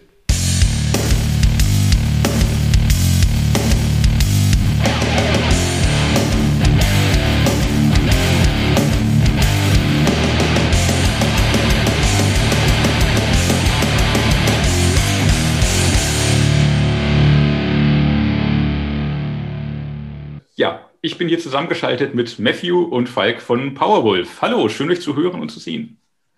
Hallo. Schön, ja. schön da zu sein. Ich würde gerade sagen, hier zu sein, aber ja. Wir sind, wir sind ja da, nicht hier. Wir sind ja äh, Corona-konform im Homeoffice sozusagen. Genau, man ist aber so eng zusammengeschaltet, wie es nur geht in diesen Tagen. Genau, wir sind hier, um über euer tolles neues Album Call of the Wild zu sprechen. Thematisch äh, seid ihr, ähm, wenn nicht neue Felder, dann zumindest äh, die, die äh, Felder neu und tiefer gepflügt denn je, ähm, mit Mythologie und Folklore und den Kreaturen der Nacht, ich mal, beschäftigt ihr euch ja auch schon seit jeher. Diesmal aber ernster, vielschichtiger und mit mehr historischem Background als zuvor. Wo kam denn da der Antrieb her? Waren das auch Fans, die sich irgendwie gewünscht haben, mach doch mal ein Konzeptalbum über dies und das? Ähm, war es einfach die, die eigene Lust, sich äh, in die Historie des Werwolfs zu belesen? Das passiert in der Tat auch immer mal wieder, dass uns Fans mhm. tatsächlich äh, Geschichten schicken, uns auf Dinge aufmerksam machen. Finde ich auch immer wieder toll. Mhm. Gar nicht unbedingt in, in Bezug jetzt auf, auf Songideen, sondern einfach auch, man interessiert sich ja auch einfach privat für diese Themen. Sonst wird man ja nicht drüber schreiben, sonst wird man nichts mhm. drüber lesen. Äh, Finde ich immer wieder toll. Und es ist so, so ein äh, Miteinander auch in der Szene, dass man einfach äh, immer wieder zeigt, wie besonders das ist, ja, dass man auch selbst irgendwie auf Dinge geführt oder zu, zu Dingen äh, äh, geführt wird. Ähm, ich könnte jetzt ganz banal sagen, 2020 äh, hatten wir viel Zeit zu lesen. die mir sonst oft gefehlt hat. Äh, man kennt das ja, man geht auf Tour, nimmt einen großen Stapel Bücher mit und am Ende das. packt man dann den Koffer aus, wenn man von der Tour zurückkommt und merkt, Mist, ich hätte wenigstens mal das Buch einmal aufschlagen können. Äh, auf Tour schaffe ich es nie zu lesen. Ähm, aber Spaß beiseite. Ähm, einige dieser Ideen, konkret zum Beispiel äh, Beast of Jevodan, ähm, wird mir seit fast zehn Jahren durch den Kopf. Da bin ich irgendwann über äh, ja, eine, eine der Abhandlungen darüber gestolpert. Es gibt auch den, diesen Film äh, Pakt der Wölfe. Mhm. Ähm, und ich hatte schon seitdem, das war glaube ich Songwriting zu, zu Bible of the Beast oder so, seitdem hatte ich diese Geschichte im Kopf und dachte mir, das ist perfekt, irgendwann willst du darüber was schreiben. Aber da sind wir wieder beim Erzwingen. Ähm, man kann ja nicht gegen die Intuition andichten. Reihe fortzuführen. Gut gesagt. Super, ne? den habe ich geplant. Also, das ähm, ist gut, ja. Ja, super. Kann, kann man auch ähm, nicht nee, anorgeln. Genau, nee, anorgeln hilft auch nichts. Wenn das Biest sich nicht zeigt, zeigt sie es nicht. Ähm, nee, der Moment muss einfach da sein. Du musst einfach auch musikalisch eine Idee haben, wo du sagst, was passt jetzt? Jetzt ist einfach dieser Punkt gekommen, diesen Song zu schreiben. Und das hat sich in dem Fall, bei, zumindest bei drei Songs, tatsächlich einfach so ergeben. Das war äh, Beast of Jevodan, äh, Varkolak und äh, Blood for Blood, der Song über die irischen Filat. Mhm. Ähm, war tatsächlich so, dass diesmal drei solcher, äh, ich nenne es mal literarischer Vorlagen, ähm, perfekt zu Ideen hatten, die, die ich einfach auch im Kopf hatte. Aus und unterschiedlichen Ländern, das ist ja das Schöne. Aus unterschiedlichen Ländern. Ich, es ist ja. tatsächlich auch sehr faszinierend, sich damit zu beschäftigen, äh, mit solchen Legenden aus, aus aller Welt. Mhm. Ähm, ja, im Prinzip äh, Inspiration ist das persönliche Nerdtum, wenn du so willst. Und mhm. äh, dann muss die richtige musikalische Idee dazu kommen und dann wächst sowas zu einem Song. Und du hast, was ich sehr spannend finde, immer auch nochmal diese Verbindung zur Religion, was ja auch durchaus oder mhm. religionsgeschichtlichen Aspekten ein riesen, ich sage jetzt Topic, weil ich die ganze Zeit Englisch sprach, äh, Hauptthema ist bei uns. Du klingst um, schon wie ähm, Klaus Meine. Ja, es ist, es ist still Germany. Und ich meine, da ging es ja auch ein Stück weit um den Glauben. Das heißt, jetzt beim, beim Biest von Gévaudan war, wurden ja um die 100 Menschen getötet. Keiner wusste, woher und warum, weshalb und wieso. Äh, dann braucht man, woran man sich festet, das ist vielleicht die Bestie. Ich will nicht sagen witzigerweise, mystischerweise meistens ein Wolf oder ein Wolf-Mensch. Äh, da hat man noch weniger an Serienkiller vielleicht gedacht. Und irgendwas brauchte der Mensch, um daran zu glauben. Und als das alles irgendwie nicht geklappt hat, man hat das, die Bestie nie gefangen, dann fingen halt die Kleriker und die Geistlichen an, dass es am Ende eine Strafe Gottes ist. Und seht ihr, ihr Sünder, ihr habt wieder zu sehr fürs Diesseits gelebt als fürs Jenseits, was ja das Credo ist. Und jetzt werdet ihr alle bestraft mit Zehen und mit äh, Zähnen, mit Zehen vielleicht auch. Äh, und da hat man wieder so die Verbindung. Man weiß nicht wirklich, was passiert ist. Das kann ein Wissenschaftler vielleicht noch nicht mal richtig erklären. Und das ist das Phänomen zwischen, man glaubt an etwas, sei es die Mythologie, sei es aus Religionssicht. Die haben ja auch irgendwie dran geglaubt, dass Gott jemand gesendet hat. Und ähm, das finde ich spannend. Ich will eigentlich gar nicht wissen, was am Ende passiert ist. Diese Mystik will ich mehr aufbewahren. Oder wir als Band. Mhm. Wunderbares Thema für Powerwolf. Mhm. Und im, im, Videoclip zu Beast of Gévaudan ähm, macht er auch die Parallele zu Kreuzweg äh, Jesu Christi auf. Wie, wie kommt denn die zustande? Es gibt auch eine andere Deutung dieser Geschichte, die mhm. tatsächlich so weit geht, dieses Biest als den Erlöser zu sehen. Also das Biest, das die Menschen von ihrem sündhaften irdischen Sein erlöst hat. Eine sehr eigenwillige Interpretation sicherlich äh, von tragischen Todesfällen. Mhm. Ähm, aber umso faszinierender. Also wie Falk ja schon gesagt hat, uns, also mich persönlich interessiert bei solchen Dingen gar nicht unbedingt so dieses Biest als solches, dieses Ungetüm, was auch immer es denn sein möge, mhm. sondern die Interpretationen, diese Legendenbildung. Und mhm. ich fand es total faszinierend, dass das so weit geht, wirklich zu sagen, äh, da wurde ein Erlöser gesandt. Äh, war natürlich visuell total spannend, äh, diesen Brückenschlag dann zu äh, dem Christuserlöser ähm, auch zu schlagen ähm, sehr bildgewaltig eben auch. Und das war unsere Herangehensweise bei dem Video, einfach auch ja, eine überraschende Interpretation zu bringen. Es hätte relativ auf der Hand gelegen zu sagen, man macht da ein Video, wo man sieht, wie Jäger jetzt dieses Biest jagen. Mhm. Wäre mir aber zu naheliegend gewesen. Wäre einfach uninteressant gewesen, zumal ich persönlich großer Fan davon bin, solche Biester auch nie zu visualisieren. Ähm, In dem Film. Ich habe eben den, den, Film erwähnt, äh, äh, Pakt der Wölfe, Film über das Biest äh, des Gévaudan. Finde ich einen sehr schönen Film, sehr atmosphärische Bilder. Äh, bis zu den fatalen letzten fünf Minuten, als dann dieses Biest wirklich gezeigt wird und ich wirklich beim Schauen des Films gesagt habe, auch bitte, das wäre jetzt nicht notwendig gewesen. Man hätte auch einfach jetzt den Abspann bringen können. Man genau. hätte diese Mystik ja. aufrechterhalten, ja, aber stattdessen wurde ein schlecht animiertes Biest gezeigt. Nein, bitte. bitte man, nicht. Kann nicht, man kann nicht gegen die, gegen die Legende ananimieren. Es geht nicht. Ich, ich, ich habe den Film, glaube ich, nicht gesehen. Der ist ja auch schon mehr als 20 Jahre alt, glaube ich. Da war die Computertechnik einfach noch nicht Jahre, so weit, dass das ja. wirklich gut aussehen könnte. Ich habe jetzt auch ich, ich, schlimme CGI-Bilder im Kopf. Nee, es, es passt, es passt ja. in der Tat in, in diese Zeit rein. Äh, noch dazu ein französischer Film. Ähm, nichts gegen, gegen Frankreich, aber eben halt auch nicht Hollywood-Breitwand in ja. dem Moment mit der Animation. Ähm, aber in der Tat, ähm, die Legende zählt, nicht die Bestie. Mhm. Mhm. Mhm. Weit auseinander gehen, glaube ich, auch die Interpretationen hinter äh, Varkulak äh, in, in, der deutschen Wikipedia. Äh, als, ich, ich versuche es nochmal abzulesen. Vrukolakas ausgeschrieben.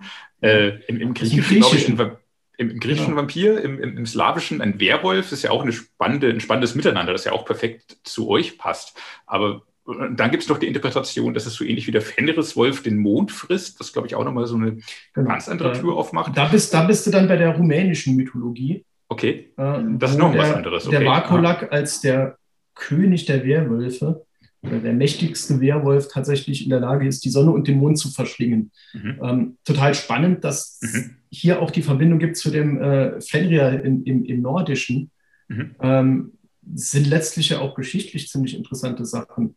Äh, ist das, wo kommt, die, wo kommt diese Deutung her? Ist es reiner Zufall, dass es die zweimal gibt? Oder gab es da letztlich diese, diese, wir sind ja nicht im Zeitalter von Wikipedia, wenn wir bei solchen äh, Mythen recherchieren, sondern wir sind ja im Zeitalter von, von mündlicher Überlieferung über Generationen hinweg.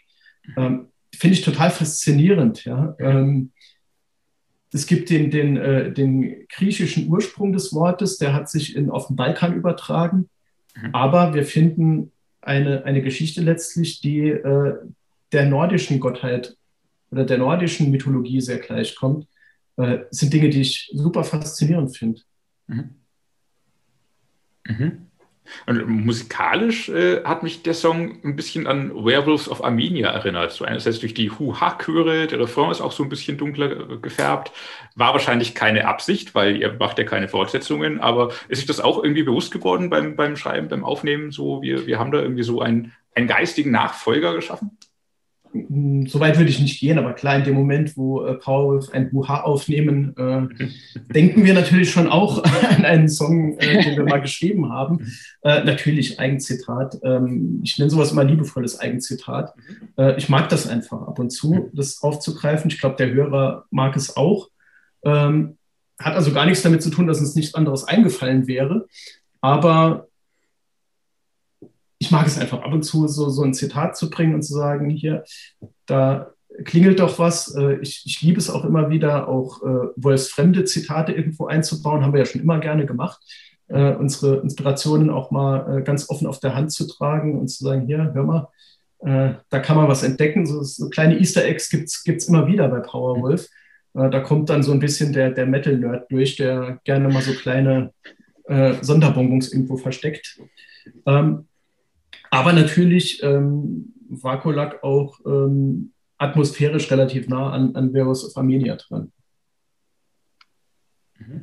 Mhm. Und beim, beim dritten Song, den du auch schon erwähnt hast und den ich garantiert noch mal falsch aussprechen werde, äh, Blood for Blood, Faulat. Und Faulat ist, glaube ich, komplett falsch ausgesprochen. Genau, genau. Ursprünglich hieß der Song nur so, aber es gab so viel, also niemand es war sehr lustig, äh, im, im, als wir den Song geschrieben hatten. Ich hatte ihn ursprünglich so genannt. Äh, die, die, nächste äh, Aussprache, die ich mir gemerkt habe, war Felat. So ist es wohl im Altirischen.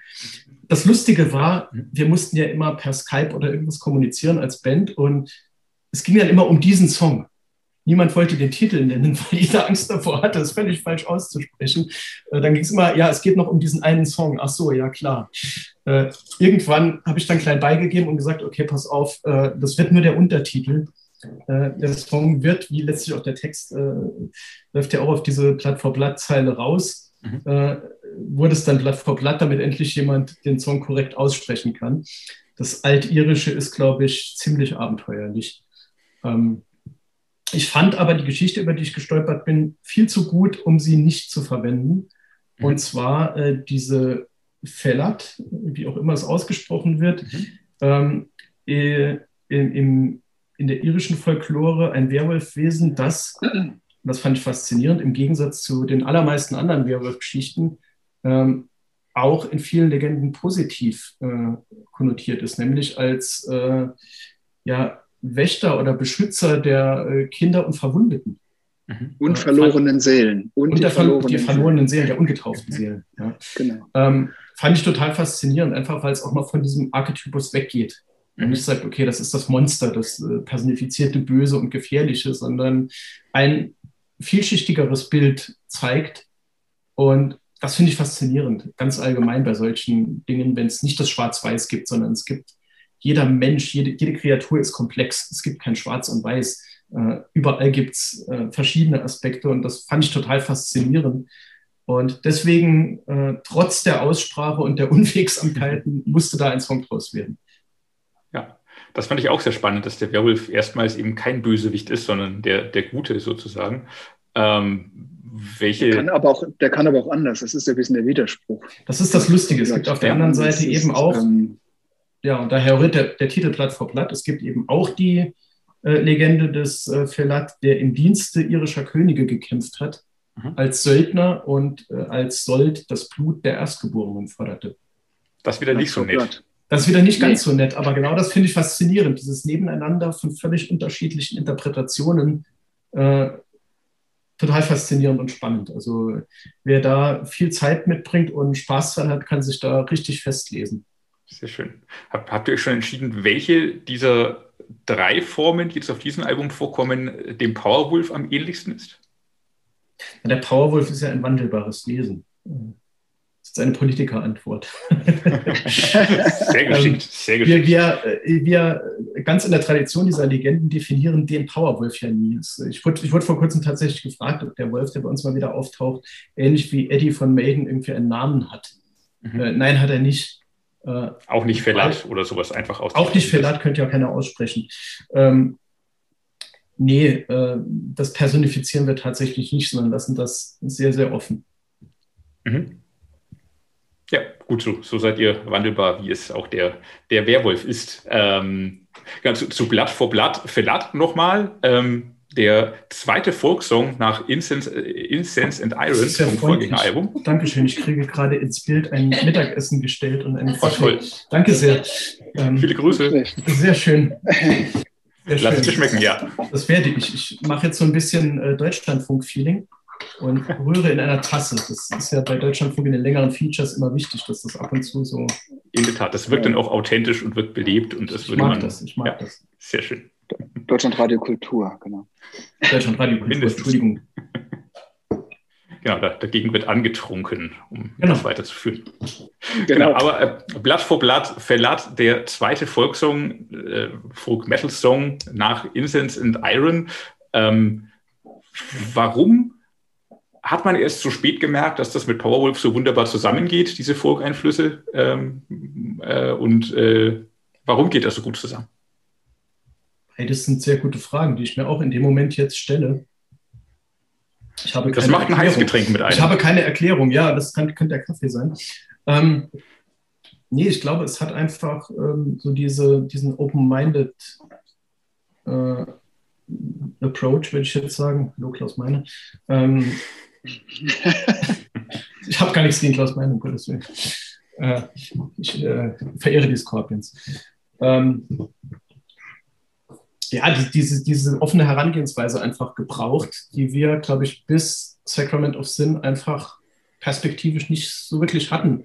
Äh, nicht, dass wir es bewusst ausgeblendet hätten oder gesagt hätten, dogmatisch, nein, das darf nicht sein, weil Powerwolf und äh, Folk geht nicht zusammen. Es war einfach damals so, dass wir im Zuge des Songwritings offener, breiter da dran gegangen sind und gemerkt haben, das ist echt spannend. Man kann, man kann damit äh, ja, Akzente setzen, die absolut nach Powerwolf klingen.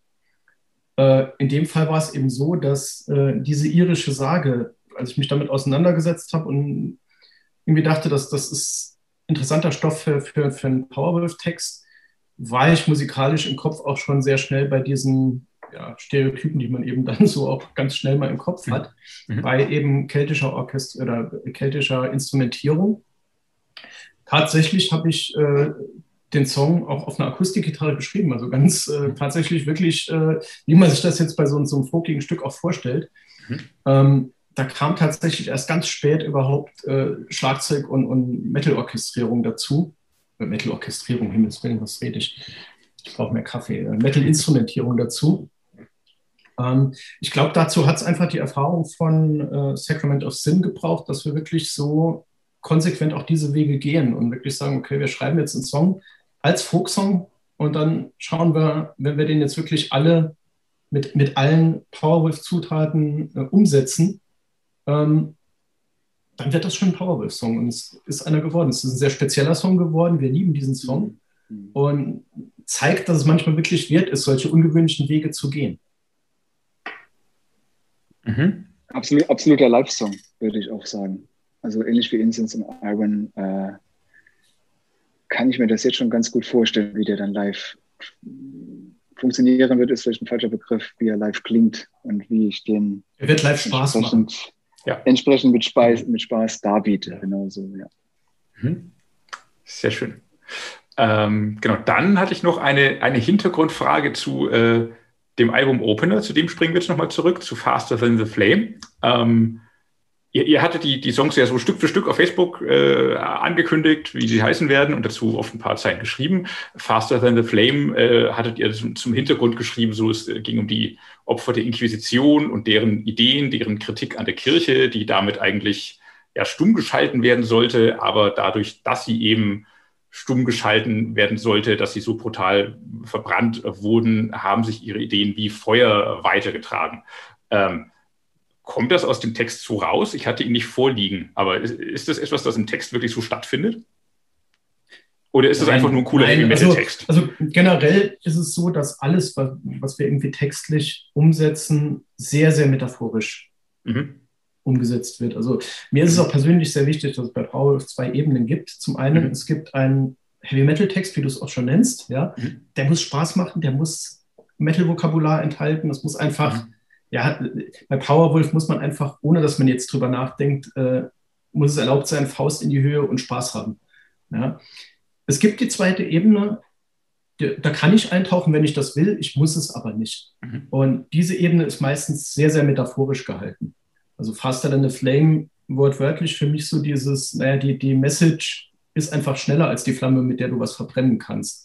Mhm. Ähm, dazu war es für mich jetzt gar nicht notwendig, irgendwie da ähm, ja, eine, eine, eine, Verbrennung zu beschreiben oder so oder textlich dazu ja. nah dran zu gehen. Das ist einfach so diese symbolische Ebene, auf der das funktioniert. Mhm. Aber wie gesagt, es ist mir persönlich mal sehr wichtig. Äh, in erster Linie schreiben wir unterhaltsame Texte. Das ist mir wichtig. Der Text muss Spaß machen, der muss unterhaltsam sein. Und auf, es gibt aber durchaus auch mehr Gehalt. Kann man sich darauf einlassen oder eben nicht. Okay. Okay. Äh, ich, ich, glaube, ähm, weniger hintergründig, sondern einfach so die auch teils Band-typische Albernheit, Schlüpfrigkeit ist ein Dress to Confess. Das klingt schon so, als hätte Attila beim Einsingen jede Menge Spaß gehabt. Den hatte er, den hatte er ja. definitiv. Ich glaube, das hört man sogar. Ähm, gehört einfach zu Powerwolf dazu. Wir hatten schon immer dieses äh, mal Augenzwinkern hier und da. Und wir haben auch schon immer gesagt, es ist völlig Mittel zum Zweck. Ähm, Religion, Religionskritik, alles keine Themen, die so einfach sind. Und wir werden ja auch immer mal wieder mit der Frage konfrontiert, äh, wie religiös wir denn sind. Und mhm.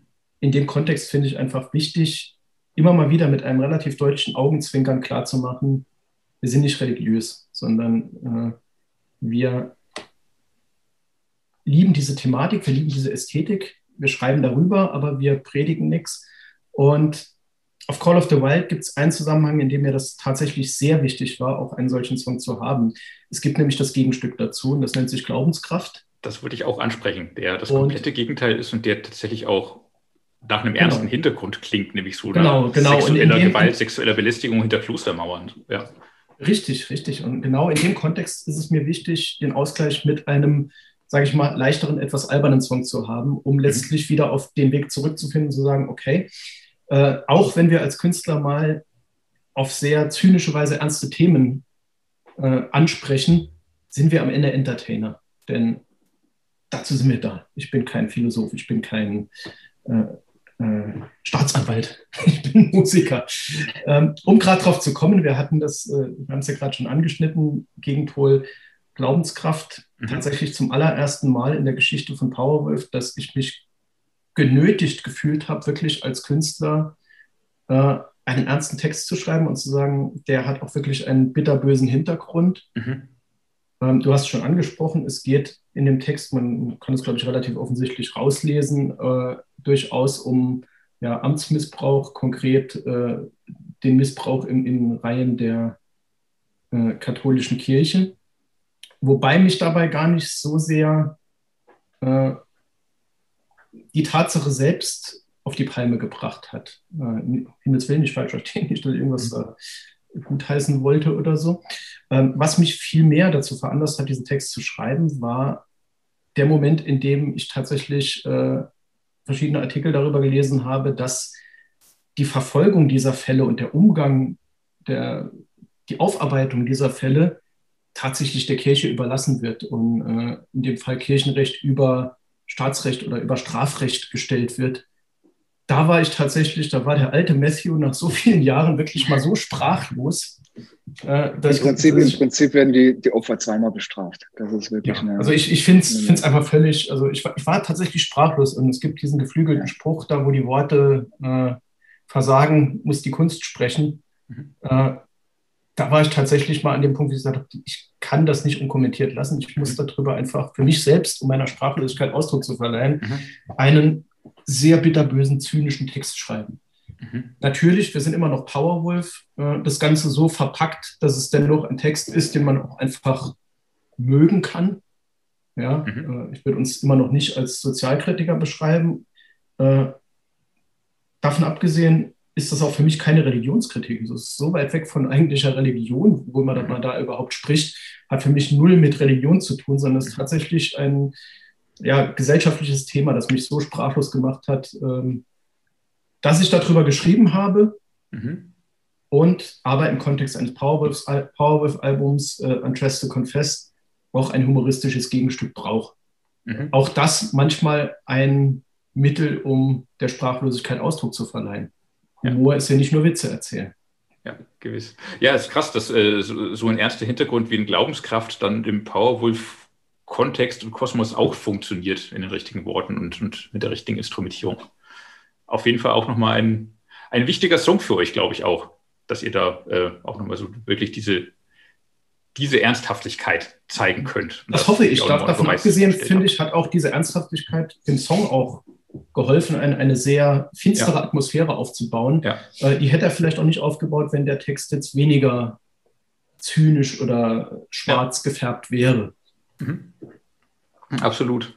Und äh, zugleich ein deutscher Text, ähm, was, glaube ich, auch immer noch mal eine besondere Herausforderung ist. Oder wie, wie seht ihr das? Wie siehst du das? Ich denke, ich denke die Klangästhetik der deutschen Sprache ist teilweise eine andere als im, im Englischen. Also Power of Belief, Power of Faith klingt ja eher nach einem Romina Power oder Roxette oder keine es Ahnung. Romina Power, Vorsicht, äh, Vorsicht. ähm, Albano und Romina Power. Ja, die singen ja nicht mal Englisch, das war vielleicht sogar der falsche, falsche äh, Hinweis.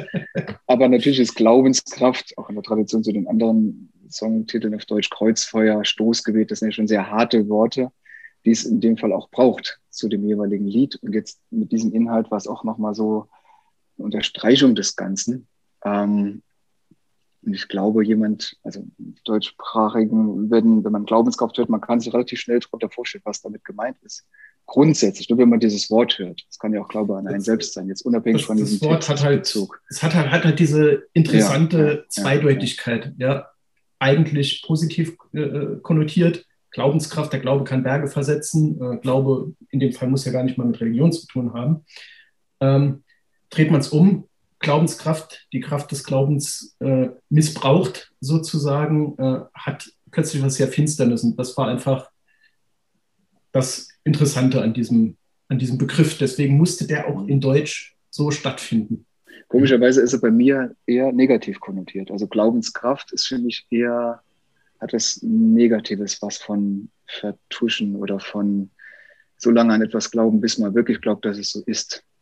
Ich weiß nicht warum, aber das ist, glaube ich, auch so diese, mit der Tragweite des Songs auch des etwas ernsteren Themas oder sehr ernsten Thema mhm. dann auch gerecht. Absolut, absolut. Dann hatte ich noch eine äh, inhaltliche Frage zu Reverend of Reds. Äh, der, der Reverend mit hartem T ist ja kein Reverend. Also es, es geht ja um, um die Andächtigkeit, die Ehrfurcht der Ratten und nicht um den Pfarrer der Ratten, oder? Bin ich da auf dem Holzweg, auf dem auf dem, äh, da, bist, da, bist, du auf dem Holzweg. Es geht tatsächlich um den ha. Pfarrer der Ratten sozusagen. Okay. Ja. Ähm, wobei der sehr metaphorisch zu sehen ist. Ähm, mhm. Natürlich bewusst so gemacht. Äh, wir mögen es manchmal einfach mit Worten Bilder zu zeichnen, den Pfarrer mhm. der Ratten. Jeder hat ihn mhm. jetzt vor sich. Mhm. Ähm, da ist er. ist natürlich ganz, ja. sogar, ich kann, kann ist natürlich ganz vorstellen. prima. Ja, ist, ich kann auch die Ratten vorstellen. Ja, es ist herrlich. Natürlich, natürlich. Ähm, es geht aber dabei eigentlich um was ganz anderes. Und zwar äh, geht es da um, da sind wir jetzt in der, in der Zeit der, der, klassischen Aufklärer, Feuerbach, so diese, diese Ecke, wo es darum ging, dass letztlich äh, ja dort die These entwickelt wurde, dass äh, Gott oder das Gottesbild die Projektion des eigenen menschlichen Ideals auf ein höheres Wesen ist. Und ich habe irgendwann ein Essay drüber gelesen. Das war mit, mit sehr, ja, fast kindlichen Worten geschrieben, aber fand ich total faszinierend. Ähm, dem liegt zugrunde, wenn man sagt, okay, für den Mensch ist Gott die Idealprojektion des Menschen, ist dann für die Ratte Gott eine Ratte. Mhm. Finde ich total spannend. Das ist eine völlig mhm. banale, fast lustige Aussage, aber sie sagt so viel Wahrheit über, was ist eigentlich das Spirituelle, wo, wie, wie greifbar können wir das machen. Und das war der Ausgangspunkt für diesen, äh, je nach Sichtweise, sehr lustigen oder sehr philosophischen Songtitel. Mhm. Äh, man darf aber gerne, und da sind wir wieder bei den zwei Ebenen von Powerwolf, äh, genau. die Faust heben und den äh, Priester der Ratten besingen. Auch das sehr lustig. Sehr schön. Wunderbar. So, da haben Sie uns schön was erzählt. Powerwolf, Falk Maria Stegel und Matthew Greywolf zum neuen Album Call of the Wild. Besonders gespannt bin ich immer noch, wie sich in den nächsten Wochen und Monaten, wenn das Album draußen ist und die Diskussion auch äh, ins, ins Fanlager rüberschwappen darf, äh, wie es mit dem Song Reverend of Reds weitergeht. Ich bin immer noch der Meinung, der Reverend würde sich mit D schreiben und Reverend ist ein Wort, das in dieser grammatikalischen Konstruktion so nicht stattfinden kann und eigentlich was anderes heißt. Aber wie auch immer es gemeint ist, der Song ist super und wird sein eigenes Leben entwickeln, wie auch immer er dann wirklich heißt oder gehießen haben sollte. Das war mir jetzt ein bisschen zu viel Fansprech, aber egal. ja, man darf auch mal den Fanboy raushängen lassen. Ich kenne nur einen Reverend, das ist Reverend Horton Heat, Liquor in the Front. Und wie schreibt man den? Mit T oder mit D? Das überlasse ich deiner Recherche. Na gut. Wir werden es vielleicht im nächsten Podcast in zwei Wochen aufklären, wie man die ganzen Reverends dieser Welt tatsächlich schreibt. So, ich muss mich jetzt wieder an die Arbeit begeben, während du dich zurücklehnen kannst in der Berliner Sonne und werde die Playlist für die 17. Folge unseres Podcasts zusammenstellen, in dem dann auch, wenn ich das richtig notiert habe, solche tollen Bands drin vorkommen wie Opus mit Life is Life. Fantastisch. Miley, Miley Cyrus werde ich mit aufnehmen, wenn es auch nichts von Metallica gibt. Vielleicht nehme ich für dich Mirrorball war doch Miley Cyrus, oder? Äh, Wrecking war Ball war das super. Wrecking, ah, Mirrorball war Neil Young, Entschuldigung. Das kenne ich wiederum äh, nicht, aber Wrecking Ball war super. Und auf dem letzten Album hatte sie auch einen sehr guten Hit. Ähm, Hast du gerade gesagt, dass du Neil Young, Neil, Neil Young nicht kennst? Doch, natürlich kenne ich Neil Young, aber den Song jetzt nicht. Ich bin eher Generation Miley Cyrus als Generation Neil Young. Es ist einfach. Da stelle stell ich mal die Frage: muss man, muss man eigentlich äh, mit steigendem Alter seinen Nachnamen ändern? Wenn man Neil Young heißt, müsste man doch irgendwann Neil Old heißen, oder? Irgendwann muss man das tun, ja. Ja. Also müsste, ich müsste irgendwann auch nicht mehr Thorsten Zahn, sondern Thorsten. Äh, Thorsten Dritte Zähne, oder? Thorsten Cookie Dent heißen. Thorsten Cookie Dent, ja, wahrscheinlich. Ja, und bevor wir uns jetzt wieder um Kreuz und Kragen, äh, was, um, um Dingens, äh, du weißt, was ich meine, um Kragen und Dingens reden. Kragen und Dingens, vor allem ums Dingens wäre es sehr, sehr schade. Kraken, geile Band, äh, reden, da sagen wir einfach, wir freuen uns darauf, wenn ihr in zwei Wochen wieder einschaltet zum nächsten Podcast, zur 18. Ausgabe. Ähm, Endlich volljährig. Bitte? Endlich volljährig, endlich saufen. Endlich volljährig, ja, endlich. Aber Autofahren darf man schon mit 17. Aber das darfst du nur, weil ich daneben sitze, weil ich dein Erziehungsberechtigter bin. Heutzutage ist das wohl so, ja. Zu meiner ja, Zeit 16, war das noch anders. glaube ich sogar schon, ne? Mit 16 schon? Ich weiß es nicht. Ich weiß es nicht so. 16? Ne, 17, glaube ich. Äh, zu meiner Zeit durfte man nur Autofahren mit 18. Zu meiner Zeit auch. Da war noch alles geregelt. Da war noch Zucht Woche, und Ordnung. Eine Woche, eine Woche vor meinem 18. Geburtstag habe ich meine Führerscheinprüfung abgelegt mhm. und habe, sie, habe an meinem Geburtstag meinen Führerschein abgeholt. Ich glaube, bei mir war es eine Woche später. Ich bin mir gar nicht mehr ganz sicher. Mit dem Aber es ging auch sehr schnell auf jeden Fall. Ach, süß. Ja, ich hatte ja kein Auto. Woher? ich durfte gleich äh, in den VW-Bus meine Eltern hüpfen. Das war ein Spaß. Ehrlich, deine Eltern waren wohl so cool aufgeschlossen und ganz äh, lässige Erzieher. Waren sie tatsächlich.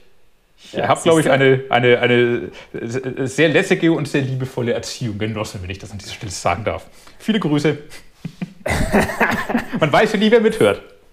Man weiß ja nie, wer mithört. Äh, es hören, äh, es hören schon viele Leute mit, by the way. In der Tat. Aber bevor, bevor das jetzt noch mehr werden, sagen wir einfach äh, Tschüss, ciao und Maximum Metal. Bis zum nächsten Mal. Bis zum nächsten Mal. Tschüss. Thank